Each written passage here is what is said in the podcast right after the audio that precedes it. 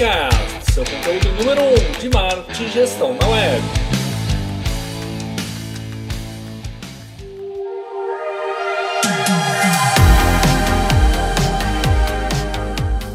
Eduardo Córdova, seja bem-vindo. Obrigado, Alexandre. Muito bom estar aqui com você, compartilhando uma história que tanto nos orgulha, tanto que apresenta a nossa jornada como empreendedor, como empresário, e realmente é uma jornada que vale a pena ser contada.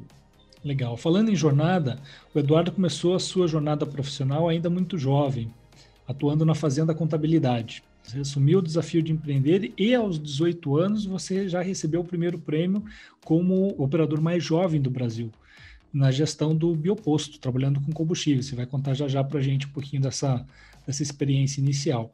Já em 2013, ele foi um dos fundadores do Biogrupo, que é hoje uma holding de empresas, né? tem um guarda-chuva grande de marcas aqui, onde ela é movida por valores como desenvolvimento de talentos e gestão humanizada. O que é muito bacana, porque a gente vai falar bastante de tecnologia, de tendência, de equipamentos, mas por trás de tudo isso e na frente a gente tem as pessoas. Então, parabéns pela visão já antecipadamente, tá, Eduardo? Em 2015, mergulhou no mundo do marketing com a Motion Publicidade e fundou em 2018 sua primeira startup, a Bike Station, uma rede de vending machines para ciclistas. Startup esta que foi a grande vencedora do programa Rocket 2019 da RPC, Quero saber mais sobre isso. tive participando em 2020 com o Exago. A gente foi uma dos finalistas da, da competição. E eu quero saber um pouquinho dessa sua experiência com as mentorias, com o prêmio, com a visibilidade da Bike Station. E atualmente o Eduardo ele se dedica como CEO ao Biogrupo, né, ou seja, esse guarda-chuva com mais de 20 empresas, e também é o CEO direto e de planejamento estratégico da Market for You. Eduardo, seja bem-vindo ao ConteCast. Obrigado, Alexandre. É um prazer estar aqui com você, com todos os ouvintes. Tenho certeza que a gente tem muitas histórias que vão contribuir, vão também inspirar o nosso público para que possa também encontrar a sua jornada empreendedora. Legal. Conta pra gente como é que foi esse início de carreira, cara. Aos 18 anos você estava recebendo seu primeiro prêmio como operador mais jovem. Mas você começou mais cedo do que isso, né? Trabalhando com na contabilidade, na fazenda contabilidade. Como é que foi? Eu comecei a trabalhar realmente muito cedo, com 12, 13 anos. Sempre gostei muito de trabalho, sempre acreditei que o trabalho é o maior agente de transformação da história da humanidade. Tudo que a gente tem acesso é construído com o trabalho dos outros e através do nosso trabalho a gente contribui também para que os outros tenham uma, uma qualidade de vida maior. Então, eu realmente tive a oportunidade de trabalhar com muitas coisas e aprender muito trabalhando, aprender muito, principalmente em relacionamento com pessoas. E isso é algo que me apaixona e eu realmente ver o quanto a gente se sente realizado, quanto a gente pode é, fazer uma trajetória feliz de realização, de contribuição através do trabalho. Então é algo que eu faço com o maior prazer e cada oportunidade, cada projeto, você tem uma infinidade de conexões e relações que eu costumo brincar que o Market for You é um quebra-cabeça de toda a minha jornada. Então, eu trabalhei com contabilidade, muito que a gente faz aqui atual hoje, a gente atua hoje em 22 estados. Cada estado tem SEST, PIS, COFINS, ICMS, substituição, NCM diferente para cada produto que tem que cadastrar. Então, emite nota de toda a nossa venda, isso é muito contabilidade. Aqui, empresa em cada cidade, em cada estado, regime especial que tem em cada estado muito do que a gente faz hoje depende de contabilidade. Tive uma experiência muito grande na Motion Publicidade sobre toda a revolução que está acontecendo no marketing digital, que também contribui muito para a construção da nossa marca. Tive experiência de casa de carnes, que trouxeram muita experiência para como operacionalizar carne dentro do, da nossa unidade, seguindo padrões de vigilância sanitária, de qualidade.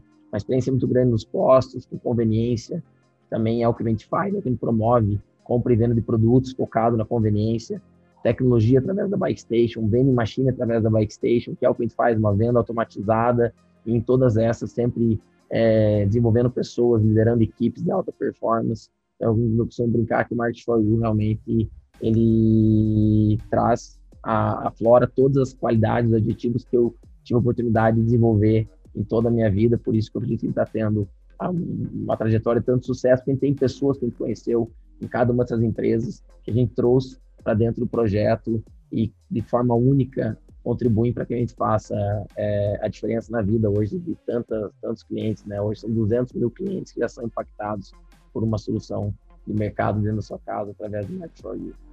Parabéns pela trajetória, parabéns principalmente pela coragem. E você vem aí com uma jornada muito mais longa, abrindo empresa uma atrás da outra, o que a gente caracteriza como um empreendedor em série.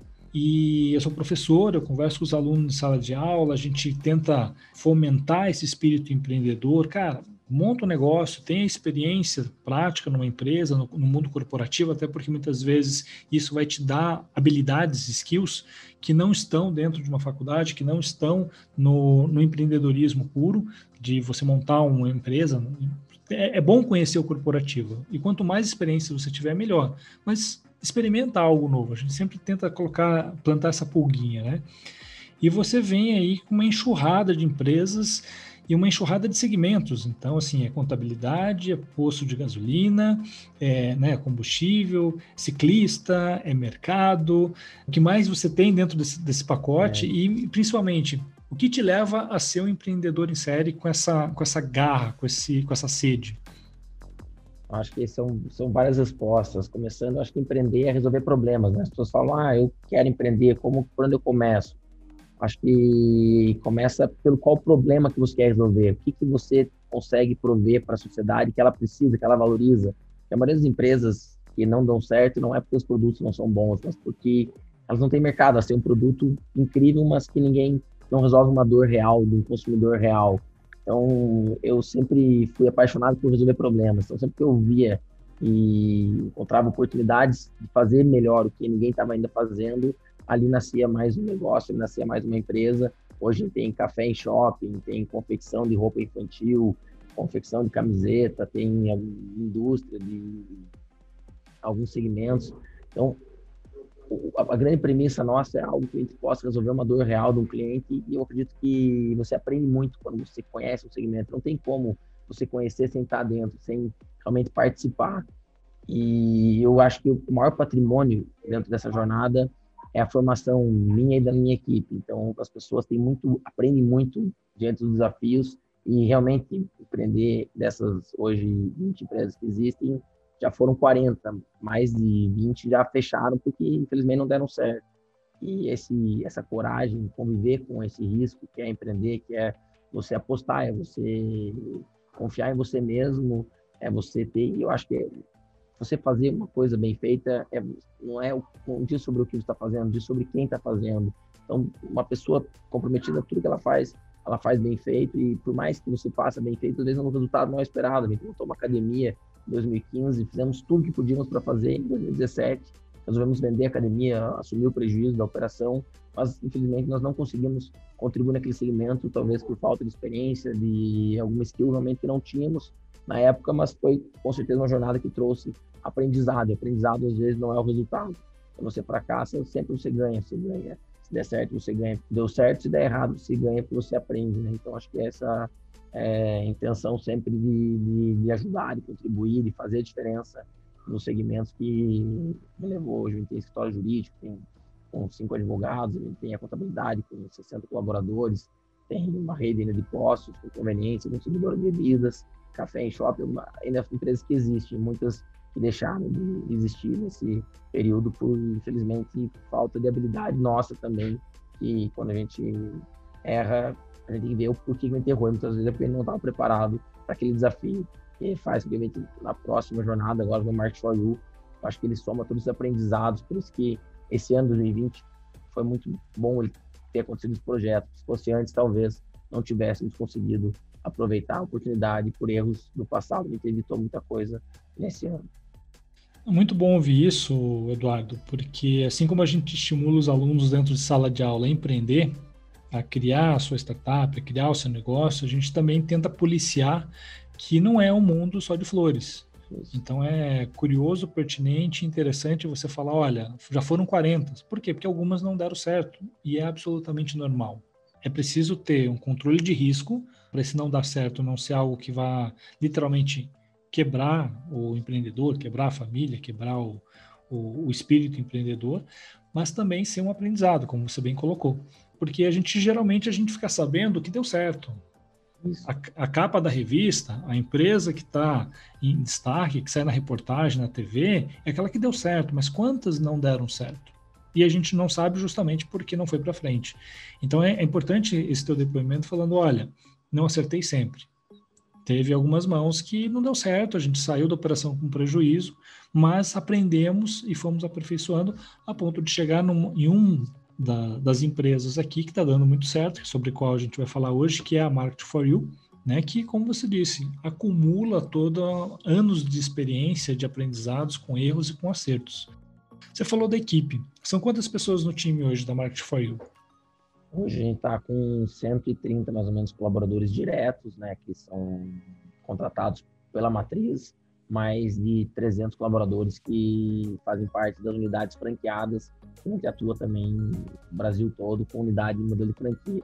Então hoje são quase que 500 pessoas envolvidas diretamente na operação do, do Market for You. Legal. Eu queria que, para quem ainda não conhece, nosso ouvinte que está escutando o papo e ainda não sabe do que se trata Market for You, eu acho difícil, mas entendo que é possível. Queria que você definisse qual é o modelo de negócio da Market for You, contasse para gente como nasceu, como surgiu a ideia, como ela saiu do papel e foi ganhando corpo, tá? Para depois a gente falar sobre o que aconteceu em 2020. Começou na Bike Station, é uma estação automatizada de produtos e serviços para ciclista. Hoje a gente está presente também em seis cidades, são mais de 30 unidades em todo o Brasil e muitos condomínios pediam uma solução da Bike Station, que comercializa produtos para ciclistas. A gente viu que instalando essas estações em condomínios, eles vendiam muito mais produtos alimentícios. Vendiam Gatorade, sucos, água. Viu, poxa, mas não é o produto certo que a gente está comercializando nesses condomínios. A gente foi buscar no mercado, foi até atrás da, da, de algumas indústrias perguntar se existia alguma solução tecnológica para a gente viabilizar, não é nem mercado, era bebida, na verdade. A ideia nossa nasceu com a ideia de levar bebida para condomínio. E fomos desenvolvendo esse projeto e a Coca para nós que não tinha, que ela tinha interesse em investir nisso, a Ambev tinha interesse em investir nisso. A gente já tinha experiência, tinha um time de tecnologia, nós tínhamos em 2018 uma soft house, a gente desenvolvia tecnologia para empresas terceiras. A gente juntou nosso time tecnológico e falou, poxa, vamos concluir esses projetos que a gente tem em andamento com clientes terceiros e vamos desenvolver uma tecnologia para atender esse mercado gigante, fatura bilhões no Brasil de condomínios. Como que vai fazer isso? A gente viu que tinha algumas soluções indo para o caminho de micromarketing com totem de autopagamento, com self-checkout, mas as pessoas estão com o celular o dia todo. Carteira do motorista no celular, cartão está no celular, tudo você tem no teu celular. Então vamos usar o próprio celular do cliente com self-checkout para reduzir custo de investimento. E aí a gente começou a desenvolver essa solução para vender bebida. Quando a gente foi lançar em 2019, que era o projeto, daí a gente fez uma trava de segurança para só maior de 18 anos ter acesso, o condomínio falou, não, a sua bebida é pouco, eu queria que tivesse um mix maior, queria que tivesse carne, principalmente. E a gente tinha a operação do açougue, fazendo carnes nobres nesse momento. Falou, não, a gente consegue atender com carne, porque a gente já tem o açougue, consegue atender com todos os produtos de conveniência que já tem nos postos, e aí a gente lançou em dia 12 de fevereiro de 2020 com uma estação completa do prédio Red ali em frente ao Shopping Barigui, e quando a gente lançou o primeiro mês, foi assim uma aceitação incrível, os consumidores muito felizes com a solução que a gente estava promovendo. E aí, um mês depois, veio a pandemia. E quando veio a pandemia, ela deu muito mais urgência. Então, aqueles síndicos que estavam decidindo se colocavam ou não colocavam, foram muito pressionados pelos moradores para que instalasse também o Marchou nos seus prédios. Aí a Globo chamou a gente, pequenas empresas, uma matéria. Quando a gente foi fazer a matéria, falou, poxa, a gente já tem tudo a experiência de franquia, tanto o a gente operou a MPM, Posto Piranga, BR Mania, já foi franqueado como franqueador pela Bike Station. Então a gente já conhecia todo esse mercado franchising, contratou um escritório que a gente já conhecia, que já tinha realizado uns trabalhos para nós, pegou os contratos e desenvolveu em um mês todo o formato para franquia e já lançou no pequenas empresas, aproveitou a matéria para lançar o modelo de franquias para o Brasil inteiro. Aí a gente conseguiu comercializar a franquia do Iapoca ao Chuí. Hoje a gente tem Porto Alegre até Manaus, uma rede mais, e hoje está chegando próximo a 200 franqueados em todo o Brasil, que administram cada um, em média, cinco unidades hoje do Market for You. E isso foi possível por vários fatores. Steve Jobs fala, né? É importante na vida você ligar os pontos. Você não sabe o que você está fazendo agora, como vai te contribuir no teu futuro para você chegar onde você espera. E a gente teve muito essa experiência. Então, a gente trouxe se não fosse cada um desses negócios, a gente teve a coragem de, criar e, e errar, e, e, a gente não tem vergonha de fazer as coisas erradas, porque a gente só sei que nada sei. Porque assim, você só pode aprender aquilo que você sabe que você não sabe. Quando você acha que sabe, você não está aberto ao conhecimento.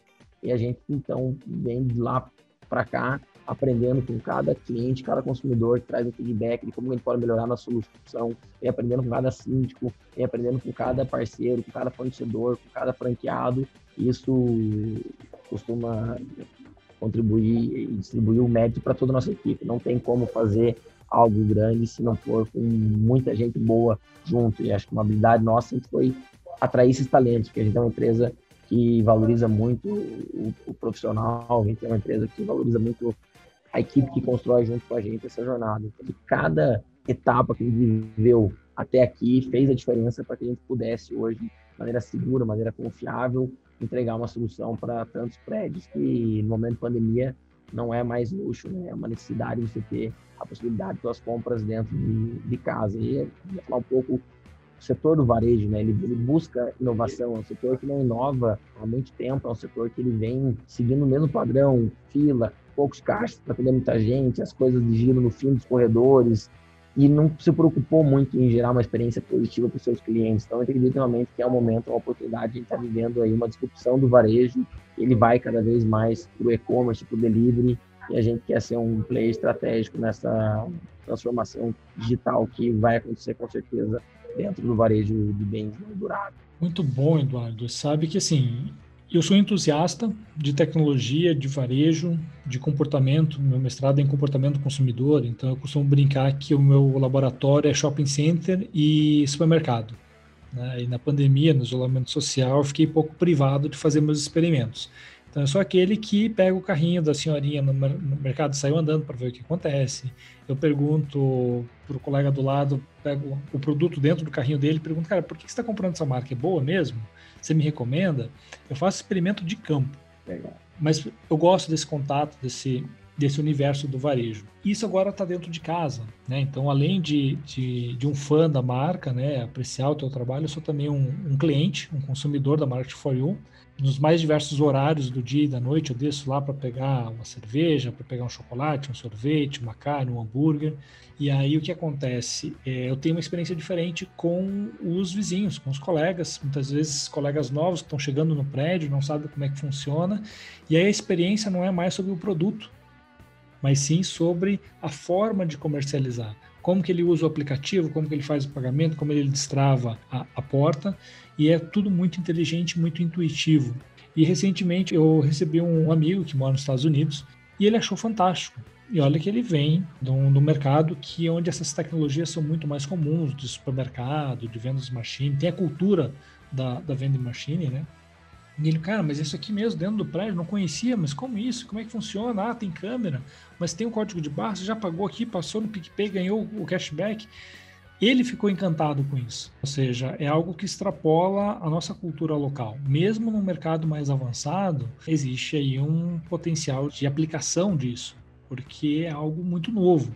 E mais para frente eu vou te perguntar sobre os projetos de crescimento, de expansão, que você já me contou aqui no, nos bastidores, que são fantásticos, mas que mostra a maturidade do modelo de negócio.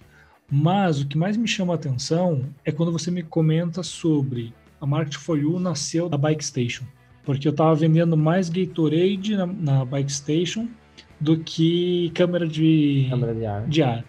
Cara, isso é fantástico. Por quê? Porque mostra, mais uma vez, eu já venho falando isso em alguns episódios aqui no podcast, a importância de colocar a mão na massa, a importância de tirar a ideia do papel, de colocar para funcionar. De estar atento ao cliente, né? Eu acho que é muito importante estar atento ao cliente. Às vezes você quer mudar o cliente. Você quer, não, compre câmera, compre câmera, compre câmera. Ele quer comprar Gatorade, em vez de tirar o Gatorade, aumentar a sua preço do Gatorade. Muito bom. Essa implementação, né? Eu acho que a gente vive no momento da experimentação. A gente tem que validar as ideias. Boas ideias, às vezes, se provam na, na prática muito diferentes, com outros é, impactos. E a gente, eu acho que teve essa, essa visão realmente de atender o cliente, resolver um problema real, de construir junto com o cliente não só para o cliente, ó, isso, a gente lançar bebida, não, nós queremos carne, não, pô, vamos aproveitar, não, vamos lançar carne junto, vamos lançar o que o cliente quer. E o cliente, quando ele participa da construção, ele tem também uma, uma identidade junto com, com, a marca, ele se sente mais responsável. Se identifica, né? Ele se identifica muito. Isso foi algo que eu aprendi muito na vida, a fazer junto com o cliente. Não, muito bom, porque assim, você está observando o comportamento, você está observando preferências e você está analisando dado.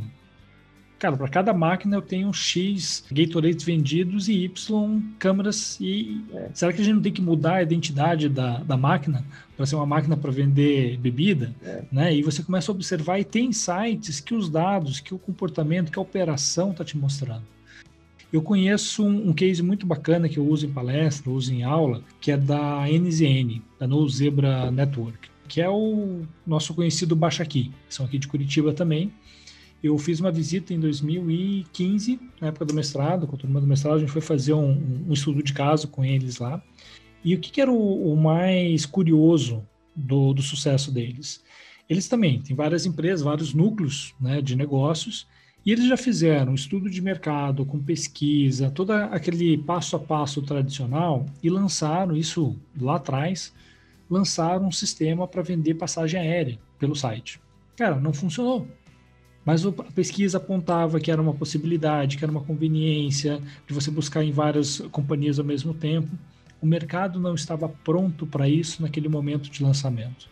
Hoje a gente tem Decolar, tem Booking, tem uma série de empresas ligadas a turismo que condensam diversos hotéis e companhias ou tudo mais num único portal. Ou seja, a pesquisa, o trabalho de planejamento estratégico estava correto. O que não estava adequado era o timing lançou antes do tempo. E, obviamente, a, a operação não se pagou, ficou onerosa demais para ser mantida e eles cancelaram. E, na outra ponta, dentro do, do Tecmundo, do, do portal de notícias de tecnologia, surgiu o quê? Um comportamento muito crescente sobre notícias, sobre artigos de seriados tanto de seriado quanto de coisas inusitadas. Resumindo a história, eles lançaram duas outras unidades, dois outros portais, que virou Minha Séries e o Mundo Estranho.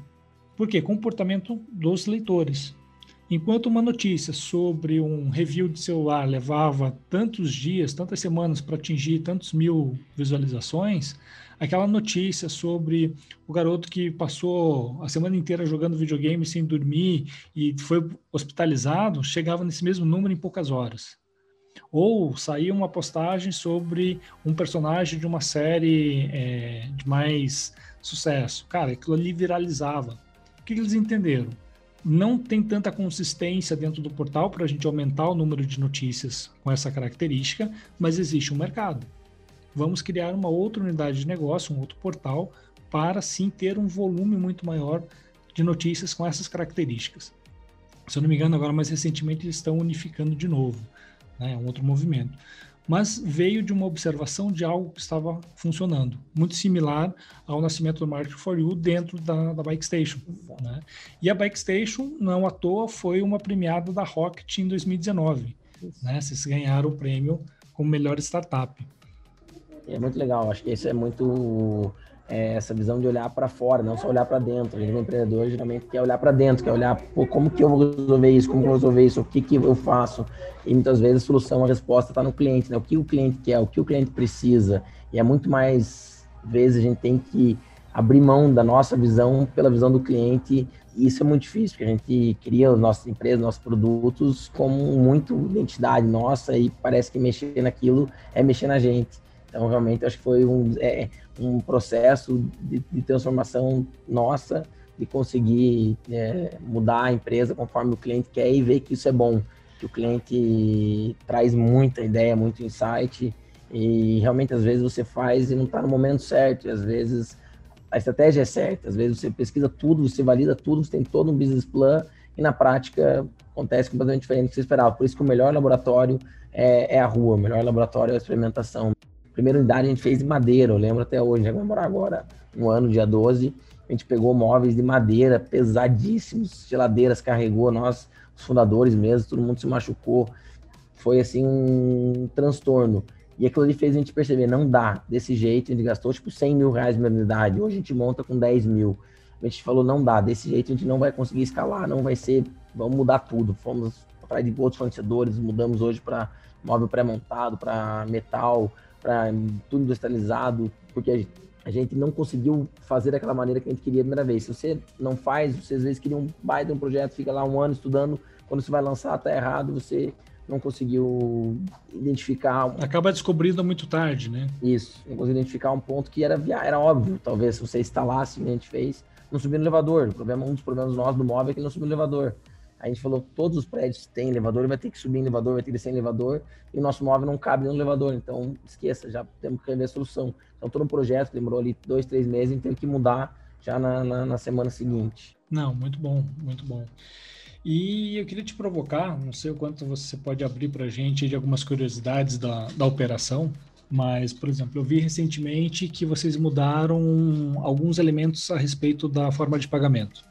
E eu era um que tinha esse comportamento de pegar o produto e ir pagando no caminho, ou muitas vezes estava aqui no prédio, fica perto do, do parquinho, descia com o filho ali para brincar, sem carteira, sem celular, pegava o produto, chegava em casa e fazia o pagamento. E mais recentemente houve uma mudança. Agora eu preciso escanear um QR Code na loja para poder liberar o pagamento. Então imagino que devia ter muito esquecimento né? Não digo nem em questão de, de fraude, porque é um ambiente controlado, está dentro do, do, do, condomínio, mas esquecimento mesmo, de subir com o produto, é, consumir, esquecer de pagar, esquecer de, de, de, fazer o vínculo. Assim como esse, deve ter outros desafios que vocês enfrentaram. Você quer é. abrir um pouquinho para gente? Sim, não, a gente é sempre sendo transparente, como a gente constrói a empresa junto com cada cliente, junto com cada síndico, é, a gente compartilha todos os desafios, porque surge muita solução, às vezes, do próprio consumidor esse problema, por exemplo, específico, acontecia muito. Hoje você vê que o pagamento ele é por geolocalização. Uhum. Como tinha poucos prédios, ele era muito preciso. Agora que está prédios, por exemplo, lá, acho que do lado do, do, do, do, você mora tem uns 5, 6 unidades. Começou que a geolocalização, às vezes você ia pagar e você estava pagando no prédio errado. Como a nossa reposição é pelo pagamento, começou a dar muito problema. A gente ia levar mercadoria num, num prédio, não cabia, deu outro faltava mercadoria. A gente começou a se bater isso faz uns seis, né, sete meses, começou a se bater muito na reposição, na operação. Aí a gente foi atrás, foi ver o que, que existia e, pô, o QR Code surgiu há pouco tempo e resolvia exatamente, que ele vinculava o pagamento àquele local. Então você não consegue pagar no prédio errado, que era o que estava acontecendo muito. Então, às vezes, a pessoa pegava por estar com o GPS no local errado, pagava em outro prédio, a gente com o QR Code conseguiu resolver muito esse desafio que ele consiste, a nossa diferença de pagamento, para você ter uma ideia, é 2%, é muito baixa. Um varejo tradicional, ele trabalha com 2,8% até 3%. Então, a falta do pagamento, o estoque no final ele batia, mas tinha unidades que estavam ficando vazias, porque a pessoa às vezes pagava invertido e ainda quando começou a ser franqueado, ficou pior, porque hoje nós temos unidades que, de um lado da um prédio vizinho do outro, um é operado pela gente, um é operado pelo franqueado, um é operado por outro. Então a gente teve que colocar o QR Code para vincular o pagamento àquela unidade. Isso otimizou muito a nossa, a nossa operação e, claro, o controle também, se caso tiver. A gente sabe que, principalmente controlado, 99% das pessoas são. E a gente ficou muito feliz de provar isso, porque as pessoas falavam muito: vocês estão loucos, projeto desse no Brasil, existe muita desonestidade. E eu acredito muito no Brasil, acredito no nosso país, acredito muito no brasileiro. Por isso que eu empreendo tanto no Brasil. Acho que realmente um dia a gente vai internacionalizar e o Brasil é um, para nós sempre vai ser estratégico, é sempre prioridade. A gente fica feliz de provar que os números mostram que as pessoas estavam erradas, que as pessoas são honestas. E a gente tem, tem muito orgulho de, de ter acreditado e apostado tanto nisso. E hoje a gente colhe acho, um pouco de fruto também dessa confiança no nosso consumidor. É, acho que assim, o, o malandro, o, o espertalhão, né, o metido é esperto, ele existe em todas as culturas, em todos os países, não é uma exclusividade nossa. O que talvez a gente erre a mão é numa autodepreciação e num preconceito. Ah, não vai funcionar porque aqui. É. Coloca para funcionar com um benefício claro. Perfeito. A gente, como pessoa, como consumidor, o que, que a gente quer? Uma boa transação justa. É, aí veio o iTunes aí com as músicas a 99 cents, que você podia comprar uma música avulsa. Cara, o Napster virou passado. Ou seja, eu não quero piratear a música, eu quero ter acesso a um preço justo a apenas uma pequena porção de músicas daquele álbum. É. Ou seja, o que, que precisou mudar? A forma de distribuição do conteúdo de toda a indústria fonográfica. Hoje você tem sistemas de Spotify, por exemplo, onde muitos devem estar nos ouvindo aqui o podcast, que não pagam nada para consumir esse conteúdo sem ser um conteúdo pirata. Ou seja, a indústria se reinventou para gerar uma percepção de valor, para fazer uma entrega é, dentro de uma percepção de que, puxa, isso não é draconiano. Tem que comprar um CD com 15 músicas, eu só quero uma, e eu vou pagar por, por todas. Né? Então, os, os sistemas vão se atualizando. E no varejo não é diferente. É, eu acho que esse é, é o momento do, do, do, varejo se atualizar também. Essa é a provocação que a gente traz. Exatamente isso, que o Spotify traz todas as músicas do mundo por 16,90. Acabou, a indústria pirata, não, ninguém quer fazer coisa errada, as pessoas querem uma opção para fazer da, da, melhor forma. E a gente acredita muito que é o momento hoje a disrupção do, do varejo. A gente acredita que hoje, para ter uma ideia em números, por exemplo, o delivery de restaurante já é, supera 50% do faturamento no mercado de restaurante. E o restaurante tinha um atendimento bom, garçom, um produto, uma experiência. O varejo é, de bens duráveis, roupa, perfume, toda a linha de eletroeletrônicos, eletrodomésticos, tênis, que é um produto caro, jogado alto, que você quer tocar, provar, já representa o e-commerce 30% dos bens duráveis. E o, o mercado ainda está menos de 1% ainda do, de e-commerce, de entrega. Ainda as pessoas têm o hábito de ir até o mercado, mas no mercado elas compram os mesmos produtos, ela tem que pegar fila, carregar sacola, é uma experiência negativa. Então, acredito que muitas iniciativas vão surgir, como a nossa, como hoje Rap, James, iFood, de levar o mercado para dentro de casa, como o Uber disruptou o táxi, porque ele não, se, não inovou, como o varejo não melhorou atendimento, não melhorou salário, não fez algo que justificasse a ida do consumidor até o mercado. A gente acredita que esse ano a gente vai começar a viver essa, essa curva das pessoas cada vez mais pedindo as suas casas, mercado, e a gente também quer participar de maneira ativa nessa transição, nessa transformação do varejo de, de, de bens não duráveis, né, alimentos e bebidas. Eduardo, para quem está nos ouvindo e é síndico de, de, prédio, de condomínio, ou mesmo é um condômino muito entusiasmado com o formato, gostou do que a gente apresentou aqui, está pensando, puxa, mas como é que isso pode funcionar dentro do meu condomínio? Quais são as regras, quais são o, o, as exigências, como que isso é trabalhado? Imagino que tem muita coisa que é customizada para cada situação, para cada ambiente, mas no geral, qual é a regra do jogo? Perfeito, a gente sabe que essa foi uma questão nossa lá do início. A gente começou é, pensando como que a gente vai facilitar a vida do síndico, porque ele tem uma responsabilidade, tem assembleia, tem conselho. Então a gente decidiu que a gente não ia customizar o espaço do condomínio para nossa solução. A gente adaptou nossa solução para os condomínios. Também tem gôndola de um metro, gôndola de um metro e trinta, gôndola de canto, tem geladeira de todos os medidos, tem freezer, tem adega. A gente tem móveis, móveis modulares que se encaixam a cada ambiente. A gente está desde garagem até subsolo, até hall de entrada, até na frente do elevador, até espaço, até cobertura. A gente está em qualquer espaço disponível no condomínio, seja ou não de circulação, qualquer sala, qualquer canto, qualquer corredor. A gente, em vez de travar e fechar o ambiente, a gente fecha cada móvel quando necessário, que é quase geladeira, adega, produz para maiores de 18 anos. Então a gente consegue adaptar a nossa solução a qualquer condomínio. Talvez aí 95% não passaram nem por assembleia, porque a gente não, não muda a destinação do local, a gente não cobra nada do condomínio, não cobra faturamento mínimo, a gente assume o custo de energia elétrica, ainda que os equipamentos geram a gente gera uma comissão sobre o faturamento para os condomínios, para que também ele tenha uma receita em cima disso. A ideia é que o que você gasta no Market You volte como desconto também na taxa do, do condomínio. A gente só precisa das tomadas é, necessárias para poder instalar os equipamentos e a gente tem tido equipamento sempre em estoque para poder atender essa demanda. Realmente, a gente sabe que se não, não for Market for You, ele vai buscar outra solução. Então, a gente está fazendo hoje contratos sem prazo de carência. A gente fica feliz que hoje, de todos que instalamos, nenhum pediu, nenhum condomínio até hoje pediu a desinstalação por atitude dele. Isso que é gestão de churn, hein? Parabéns. A gente está assim, muito feliz de conseguir completar um ano sem desinstalar nenhuma unidade. Acho que, claro, tudo contribui para isso. O atendimento, que tem um setor só de saque para morador, um setor só de saque para síndico, tem uma preocupação de customização do mix de produtos de acordo com cada local. A gente tem conseguido atender a expectativa dos nossos consumidores e isso para nós que é a certeza de que realmente essa jornada está só no começo, esse é o início de uma longa história. Legal, parabéns, parabéns. O que de mais inusitado já aconteceu aí nesses bastidores? Você falou de ter que trocar equipamento, de tomada, de o que, que, que você pode contar para a gente aí que, que já houve Que acontece é, é como é, é, muita gente, começa a acontecer muita coisa, né? Tem um caso que eu me lembrei agora, bem engraçado, que o morador desceram, desceu sem roupa nenhuma. O cara desceu umas duas, três da manhã. O cara, se o cara aconteceu, o cara desceu sem roupa nenhuma fazer compra no mercado.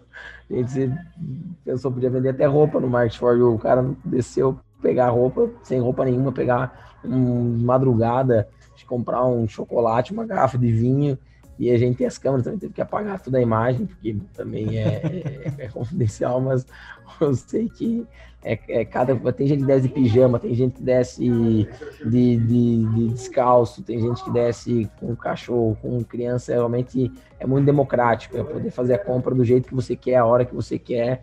É, e isso mostra quão confortável. Né? Quando a gente vem fazendo compra de pantufa, isso é muito legal, às vezes de tarde, gente só duas da tarde fazendo compra de pantufa. Então a gente fica realmente muito feliz que está conseguindo gerar essa experiência de, de comodidade ao extremo para nossos moradores. Muito legal, cara, muito legal. Sabe, você falou aqui de imobiliário, né, ser modular, de, a, a mudança de, de materiais, aprimorando, deixando mais barato. Tem uma apresentação estética muito bacana, né? Tem a parte agora da adega de vinho também. E aqui no condomínio eu venho acompanhando com esse olho crítico de, de laboratório, Sim. né? Já que eu não estou indo para o supermercado, eu estou indo no Market for You e eu vou observando essas coisas. Sim. Então, inicialmente a gente tinha algumas gôndolas que eram abertas, com salgadinho, com alguns produtos é, enfileirados ali, e agora estão com uma porta de vidro. Né? Acho que foi uma solução muito acertada. Não sei o quanto a câmera pegou, mas a gente tem dois fatores aqui no condomínio muito peculiares. Um é a, localização, né? então a gente está dentro de um espaço que é coberto, mas ele é aberto. Né? Tem duas laterais onde, em dias de ventania, cara, voava produto programado, ia para longe, porque é um pacotinho de salgadinho numa ventania, bagunça tudo. Sim. E tem outro fator que é meu filho, dois anos, que quando ele ia lá, ele gostava de ir direto nas embalagens e pegava tudo, cara. e agora, com a, com a, porta de vidro, ele vai direto, ele gosta, acho que talvez seja mais fã do que eu. Ele vai correndo lá, só que agora na, na porta de vidro. Então já resolveu o problema da criança pequena também pegar, sair correndo com, com o produto, né? Então, são melhorias que a operação vai construindo com o dia a dia. É, e, e sabe que essa, essa melhoria aí, por sinal, foi uma demanda do síndico. O síndico, eu até não sabia dessa situação que era o vento que levava. O síndico falou: ó, tem que fechar aqui. A gente sim, se preocupa muito com, com quem contrata o responsável da nossa operação dentro do, do condomínio é o síndico. Então, obviamente, o síndico aqui é o nosso Deus. O que o síndico pede, a gente faz. E o síndico aí tinha pedido, a gente acabou com o fornecedor de vidro, faltou, ele pediu em dezembro eu lembro que eu acompanhei essa história, então um problema que não tinha fornecedor de vidro, todo mundo em férias e ele pressionando Aí a gente promoveu, colocou os vidros. Então é, é por causa disso. Teve uma situação no outro condomínio também que chuva, vendaval, caiu o prédio em cima dos equipamentos, derrubou o equipamento. Daí no outro dia era o morador ajudando a arrumar. Gente vê o quanto que a gente gera esse engajamento do, do, do condômino, realmente que é o, o usuário do produto e ele gosta muito, ele sugere quando ele manda crítica é para melhorar, é para ajudar, não é aquela consumidor brabo que fica desmotivado com a solução, ele quer ajudar. Aí foi, foi, um, foi um, um, exemplo que a gente fechou por causa do síndico. Então, ele falou: ó, não dá, aqui tem que fechar, não sabia nem o motivo, mas a gente se preocupa muito em atender as demandas, porque realmente a gente constrói junto. E depois essa solução gente implementou em outros condomínios. Ele viu, poxa, sabe que é uma boa ideia mesmo, gente tá em garagem, tá pegando fuligem, tem que mandar pro menino lá uhum. todo dia limpar produto. Pô, vamos fechar com vidro que fica muito mais otimizado nossa operação. E hoje a gente está no processo de fechar. Hoje já temos aí mais de 20% das unidades fechadas. Foi uma solução que saiu do síndico do, do teu condomínio, inclusive. Que legal, bom saber disso. Vou, repercutir aqui dentro a, é, o upgrade. Porque às vezes a gente, como empreendedor, tem esse desafio também. As pessoas às vezes criticam e você às vezes se sente ofendido. Quando que na verdade a pessoa está querendo é te ajudar a melhorar, porque ela é consumidor, ela é o, o, o cliente final. E a gente aqui recebe cada crítica de maneira muito inspiradora como um desafio de ser melhor a cada dia. Então a gente usa, e isso é legal, que hoje com essas quase mil unidades, a gente usa feedbacks de cada uma delas para replicar em todas. E isso tem feito a gente conseguir evoluir de maneira constante. Eduardo, eu costumo dizer que o cliente que reclama é o cliente que quer voltar amanhã. Isso, esse mesmo. Pega o exemplo de uma panificadora. Você vai na panificadora e a fila está grande. e você vai reclamar porque a fila está grande, antes não era assim, agora está um absurdo. O cliente não sabe, e talvez nem tenha que saber, é, se a fila está grande porque você está com duas pessoas a menos no, no, quadro de funcionários naquele dia ou naquela semana, porque está com um problema de espaço, teve que encaixotar, empilhar ali o produto que chegou fora da hora e está no horário de, de, de, pico de atendimento e ficou apertado o espaço, está fazendo tá levando mais tempo para atender, se há problema no sistema do caixa que está lento. O cliente não sabe e, sinceramente, ele não tem que saber. Ele está consumindo a prestação de serviço, a entrega final que é um bom atendimento, é uma conveniência, um produto de qualidade. É, muitas vezes a gente se coloca numa posição defensiva. Ah, é uma crítica, não. Poxa, costumo dizer assim. Ah, outra frase de efeito também, né? Ah, o cliente tem sempre razão? Não, nem sempre o cliente tem razão. Mas o cliente sempre tem uma dor, um desejo ou uma necessidade. O cliente que ele está reclamando traduz muitas vezes aquela passionalidade da emoção, da raiva, né? O que, que ele está querendo me dizer? Ele está sendo mal atendido. E o que eu posso fazer para resolver isso? Porque quem está reclamando, ele quer voltar no dia seguinte e não encontrar a pilha de, de refrigerante no meio do caminho não encontrar um caixa com atendimento lento porque é um funcionário sem treinamento ou o sistema está travado. Ele não quer pegar fila grande. Ele quer voltar e ter a experiência boa como ele sempre teve. O pior é, o, pior é o cliente que não reclama Isso. e simplesmente não volta. Isso. O pior cliente é o que não volta. Essa também é a nossa teoria. O pior cliente é aquele que não volta. O Sam Watson fala que ele é aquele cliente, não é aquele cliente que briga, que xinga, é aquele cliente que não volta. Esse acho que é o ruim cliente, que é o que nos dá a oportunidade de melhorar. Porque nós, como empreendedores, quando você monta uma empresa, você quer encantar o cliente, ninguém quer fazer um mau serviço. Se você está errando, muitas vezes é por incompetência, por você não ter percebido, por falta de, de, de, de habilidade o tempo inteiro. Nossa jornada é sempre desenvolver competência. Então, se você não viu uma coisa, não está fazendo direito, é porque você não aprendeu a fazer aquilo. Quando o cliente vem e sugere, que nem foi o caso, pô, fecha um vidro, outro é, pede para aumentar a iluminação. Imagina, pô, você lá, pô, melhor a iluminação, porque está ficando muito escuro o ambiente. Pô, isso é muito legal. Isso faz a gente saber qual direção seguir, porque às vezes você quer melhorar e não sabe como. Eu acho que é o que passa a maior parte dos empreendedores eles querem melhorar a sua solução, mas não sabem como. Eles tentam buscar dentro deles as respostas. E quem pode ajudar é o cliente. E às vezes o mais fácil é você pegar e ligar para o cliente. A gente liga muito para cliente aqui. Fazer uma pergunta, né? Cara, a gente liga para o cliente muito. Quem para de comprar três meses, a gente sempre liga para o cliente. A gente liga e, e, é dividido isso daí, todo mundo, todo se leve, toda a diretoria tem que ligar para o cliente que parou de comprar. A divide. Então, você pega 100 clientes todos os meses, cada um são 20 líderes, cada um tem que ligar para no mínimo 5 clientes. Você liga pro cliente, começa a conversar com ele, eu vi que você parou de comprar, aconteceu tal coisa. 90% que se mudaram, não estão mais morando naquele prédio, então ele não tem mais a solução. Daí a gente fala, pô, você pode indicar para colocar no prédio novo. E muitos deles dão feedbacks, que às vezes você nem sabe. Fala, cara, pô, porque o produto gostava, não está tendo mais. A gente vai ver o que aconteceu, por que, esse produto não está mais indo, ou porque o preço do produto que eu consumi, eu achei que aumentou, a MTV, às vezes o preço é graçado errado. Tipo, pô, não está vendendo mais o produto, a gente vai ver, nossa, foi precificado errado, o sistema errou no algoritmo e jogou um preço, realmente pedimos desculpa, vamos corrigir. Então, essa proximidade do, do cliente é algo assim tão barato, que sempre falo, o ativo mais valioso que a gente tem é o tempo, e ele é de graça. Então, se você aproveitar o teu tempo, você consegue aprender muita coisa. E, e às vezes não dentro de você buscando, estudando fora, livro, curso, às vezes é conversando com quem já compra que tem muita sugerir. É mais simples, mais rápido, mais barato. Perguntar para o cliente, perguntar para o consumidor. Pergunta para ele o que aconteceu, como foi a tua experiência. Eu já te deixei a dica aqui, cara. Não pode deixar faltar sorvete de flocos, flocos e, a bande e, a bandejinha de hambúrguer. Ah, viu? Flocos. Flocos é, é fácil esse, porque sabe que o produto mais vendido, um dos produtos mais vendidos nossos é sorvete.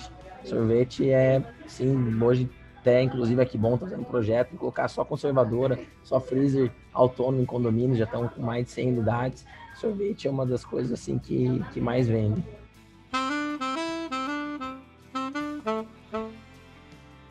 Pegando o gancho, eu queria que você falasse um pouquinho dos novos projetos, né? não só de expansão de número de unidades de outros estados, mas do, de como você vê o crescimento para 2021 e adiante da Market for You. Olha, Alexandre, tem, o que a gente mais tem aqui é projetos, é muita coisa que a gente está fazendo, realmente a gente tem se esforçado muito. A gente lançou mês passado agora o Wine for You, que já é a maior rede de adegas compartilhadas. Então as pessoas não precisam mais ter uma série de vinhos guardados, estocados em casa. Ninguém mais quer estocar coisa em casa. na época de grandes guerras. As pessoas querem hoje ter aquilo que elas realmente utilizam. Então, a gente acredita que nós somos a evolução da dispensa. Você não precisa ter uma dispensa grande em casa, você tem uma dispensa compartilhada no prédio. Então, a gente tem o Wine for You, que tem um projeto de atingir mil adegas até o final do ano. O Market for You, a gente tem um plano de expansão para 10 mil unidades até o final do ano, isso em mais de 100 cidades do, do Brasil. A gente tem um projeto de, já começou isso, de vender mais do que só mercado, vender também artigos de bens duráveis. Então, o cliente está usando seis vezes por mês nosso aplicativo. Às vezes você quer comprar um eletrodoméstico, você tem que entrar na internet, pesquisar, cadastrar cartão, cadastrar endereço, e a gente já tem tudo isso. Então, uma categoria ali, eletrodomésticos, a gente está fazendo parceria com Fio, com Britânia, com vários outros marketplaces para que você possa comprar produtos no aplicativo que nós não temos a pronta entrega, mas eu estou indo todo dia no teu condomínio reabastecer o mercado. Então uhum. eu coloco também nessa cesta produtos que você queira. A gente também vai entrar esse ano na linha de mercado completa. Hoje a gente tem mais ou menos mil SKUs em cada condomínio, em média de 500, 700 em cada condomínio, até mil. E a gente sabe que o mercado tem 15 mil SKUs a gente também vai entrar e começar a vender dentro do aplicativo produtos que não tenham pronta entrega, mas eu sei, o Alexandre comprou, eu sei o prédio que ele mora, eu vou levar. Sob demanda. Sob demanda, então um Legal. vinho mais caro, um vinho diferente, um produto que você goste e seja tão alto giro, também demonstração de produtos da indústria, quando ela quer um lançamento de uma batedeira, a gente poder deixar lá um showroom dentro do condomínio. A gente realmente quer ser cada vez mais relevante na vida do, do condomínio. Tem um projeto super legal que a gente fez um piloto e também dentro do aplicativo Marshflow você poder abrir o portão na sua casa, perder o portão, gastou bateria do controle do portão, você tem que pagar 100 reais alguém lá e configurar um controle. A gente já tem tecnologia para você poder destravar, abrir o portão do seu prédio, então o síndico consegue controlar quem abriu, que horas abriu, cadastrar quem tem autorização para abrir. A gente quer ser cada vez mais relevante dentro da vida dos nossos usuários, vendendo o que ele queira, a hora que ele queira, gerando uma experiência cada vez melhor para o consumidor. Então a gente tem sim, muita oportunidade, a gente sabe disso a gente quer crescer junto com esse mercado. Muito legal. Isso extrapola a tecnologia atual, isso extrapola o modelo de negócio inicial, né? ou seja, você está trazendo um propósito à frente da tecnologia, à frente do modelo. Por quê? Porque se tem que vender vinho, eu vou colocar vinho. Se tem que vender outra coisa, vai falar, se tem que abrir o portão, ou seja, você está criando uma cesta de produtos, né? Você, tem que, você quer uma batedeira, eu trago para você, eu vou te visitar, eu tenho a parceria com a indústria. Né? Ou seja, você está se tornando aos poucos um super app, super app. dentro do, do, do, mundo de tecnologia a gente fala bastante, Isso. porque você vai multiplicando as funcionalidades. Isso. E cada vez mais o teu relacionamento de marca com esse consumidor vai aumentando, não só pelo número de entregas, mas pelo número de benefícios é muito vantajoso eu ter isso no meu condomínio, porque eu venho com uma cesta muito maior. O primeiro condomínio, você fechou, é, não conheço a história, mas pela entrega inicial. O próximo condomínio que você ainda não fechou, ele já vai receber tudo que evoluiu. Isso. E é, um, é uma evolução constante. E acho que esse modelo de gestão chama atenção porque ele não fica engessado. É. E justamente por ser um modelo de startup, ele tem na sua natureza uma flexibilidade maior para fazer essas mutações, né? É, eu acho que a tecnologia é sempre meio, né? Ela nunca é fim. Então, o fim é o consumidor. Na verdade, a tecnologia ela tem que promover melhoria para o consumidor. As pessoas às vezes pensam que inovar é fazer coisa muito distante. Às vezes são coisas simples. E como a gente já tem essa cultura de empreender, de criar é, negócios, e como a gente cria junto com a equipe, sempre com um líder responsável, a gente consegue conduzir. Então, eu citei os principais, mas a gente está hoje conduzindo em torno de 20 projetos novos dentro do Market for You com equipes dedicadas, com squads, com uma cultura descentralizada, na qual o próprio colaborador é responsável pelo desenvolvimento desse projeto, ele contribui de maneira ativa, sempre com foco no consumidor, percebendo se isso é relevante, se isso é algo de interesse do nosso consumidor, a gente faz o que for preciso para poder atender e acho que esse é o nosso grande diferencial dentro do mercado. A gente está sempre inovando de acordo com a demanda do cliente, com essa cultura de startup, sabendo que algumas coisas às vezes não vão emplacar, não vão dar certo, e isso é normal, isso é natural. A gente precisa aprender rápido para corrigir rápido, é, faça rápido, é rápido, corrija rápido, superando a cada dia. Então a gente tem realmente, acho que aí um ano de muito. Acho que a gente conversar no que vem, espero que a gente já tenha avançado em todas essas frentes estratégicas. Você veja como consumidor isso, né? Com certeza, vai ter muito mais história realizada para contar e outras histórias para imaginar.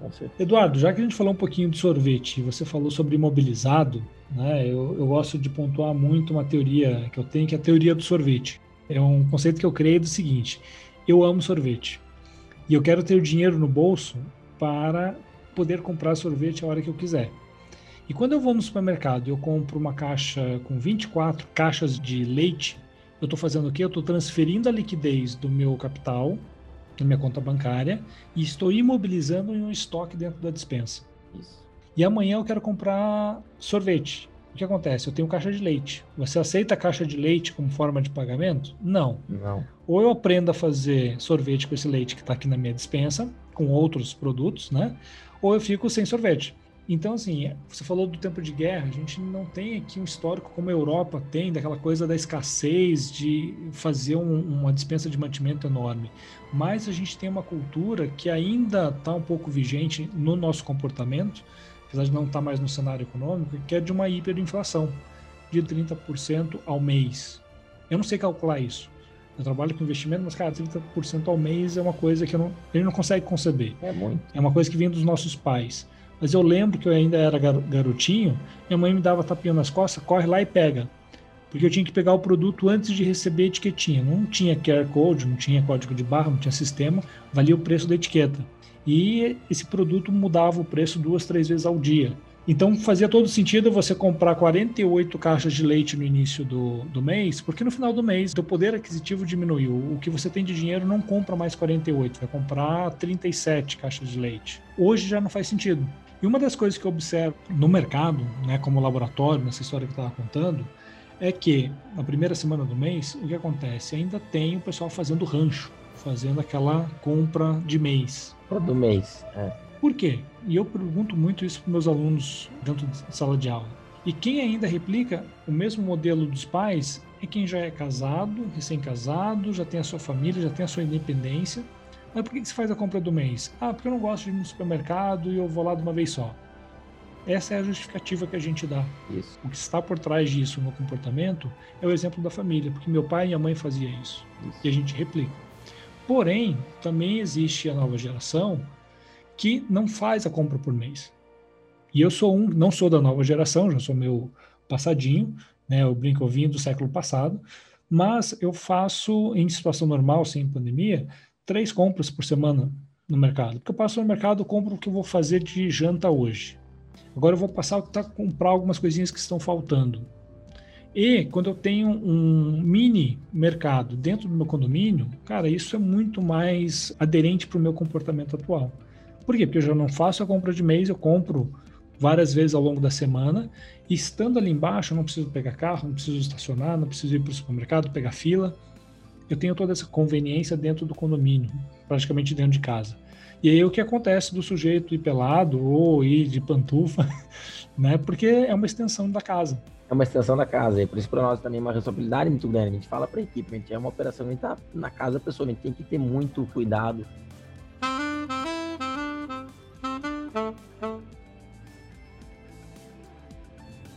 E Eduardo, quem está nos ouvindo, quem quer consumir, né? Ou seja, traz o Market for You aqui para o meu prédio, aqui para o meu condomínio, por favor. Como é que faz? Quais são os canais? Ou quem também ouviu e descobriu, puxa, existe um modelo de franquia. Como eu faço para ser um franqueado? Nós temos no site marketforyou.com.br você vai ter lá as três opções, tanto para quem quer fornecer também, tem muita gente que quer ser fornecedor, quer colocar seus produtos à venda no Market for You tem um canal exclusivo, tem um canal exclusivo para Quero no meu condomínio, tem até o site quero no meu condomínio.com.br, para quem quer levar a solução do seu condomínio, e tem a opção também no site para quem quer ser um franqueado, quem quer investir nesse modelo de negócio, também acabou sendo uma grande oportunidade dentro da, da, da pandemia, que shopping, a gente, eu falei, tem operações em shopping, caiu mais de 50% do faturamento das nossas operações em shopping, e também é um setor que até o presidente do shopping fala que se a pandemia é um meteoro, ela caiu em cima do shopping center, porque realmente é um setor que foi muito impactado, que às vezes está buscando outras opções de investimento alinhadas com tendência. Isso é uma coisa que eu sempre busquei em cada negócio. Está alinhado com o futuro, alinhado com tendência, alinhado com o que vai acontecer, com, não com o passado, mas com as tendências do momento. Eu acho que é uma grande tendência. O, o varejo sem toque, o varejo de mercado autônomo, ele já está movimentando no mundo mais de 4 bilhões de dólares. São números realmente muito expressivos. E a gente sabe que esse é um começo, uma longa jornada, porque cada um tem um jeito de comprar, né? Isso é uma coisa que nosso, nosso slogan é no seu tempo, do seu jeito. Cada um tem um jeito de comprar. Eduardo, para a gente finalizar, é, quais são os canais de redes sociais aí do Marketing for You? Quem quiser acompanhar o que vocês estão fazendo, evolução, tem umas sacadas muito bacanas ali de conteúdo também, não é só institucional, né? Eu sigo vocês aí no LinkedIn e vejo algumas coisas que vocês estão fazendo, notícias. Quais são esses canais? Perfeito. Então a gente tem é, operação né, da Multi Publicidade, uma empresa do grupo, uma agência. A gente está em todas as redes, tem o Marketing no LinkedIn, tem no Instagram, tem no Facebook, realmente no TikTok. TikTok nosso é super famoso, a gente faz toda semana publicações. Teve um, publicações com mais de um milhão de, de visualizações. A gente realmente não tem um foco cliente, a gente, foco nosso é muito no cliente, é, é na jornada do cliente. Então, como o cliente prefere acessar conteúdo, a gente está na rede preferida dele. Então, todas, né? Cada, cada consumidor tem uma rede que ele prefere se alimentar de conteúdo. Ok, Eduardo. E para finalizar nosso papo aqui, o que, que você passaria para o nosso ouvinte de referência do que você vem consumindo? Seja para despertar esse espírito empreendedor, seja para se manter ativo no dia a dia, seja para orientar a gestão. O que você faz hoje para se manter nesse ritmo tão acelerado? Olha, eu sou entusiasta do equilíbrio. Eu acredito muito a vida dividida né, em 12 pilares e você tem que alimentar cada um deles, desde espiritualidade, a relacionamento, a lazer, a atividade física. faço teatro, faço muita atividade física e eu acredito muito que é importante você não se alimentar só de um tipo de conteúdo. As pessoas vezes, ah, eu gosto de noticiário, só vejo noticiário. Eu tenho um compromisso comigo mesmo de fazer pelo menos dois cursos por semestre, agora que a pandemia tem curso online com todo o conteúdo do mundo à tua disposição e cursos que vão desde PNL, coach, liderança, gestão. Eu acredito que não se limitar a só uma fonte de conhecimento, a só desenvolver uma área. Então, se eu faço um curso, hoje eu faço curso de roteirismo, faço qualquer acupuntura, qualquer atividade diferente que estimule a pensar diferente, para você não se limitar a só um ponto de vista. Eu acredito, uma frase que a gente carrega muito no grupo é Heráclito, é a única coisa permanente é a mudança.